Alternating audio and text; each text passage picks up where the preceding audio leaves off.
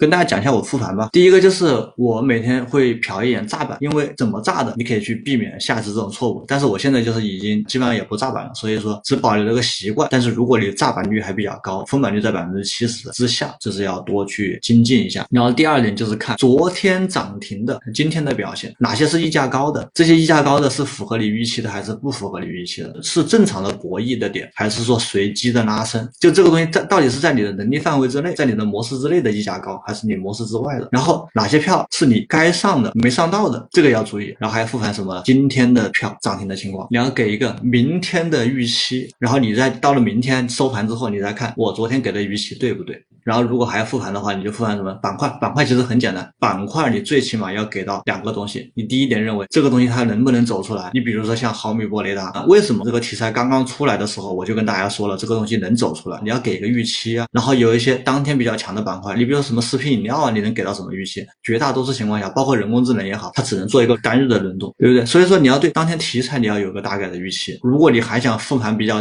仔细、比较谨慎，龙虎榜也是我每天要重点看的。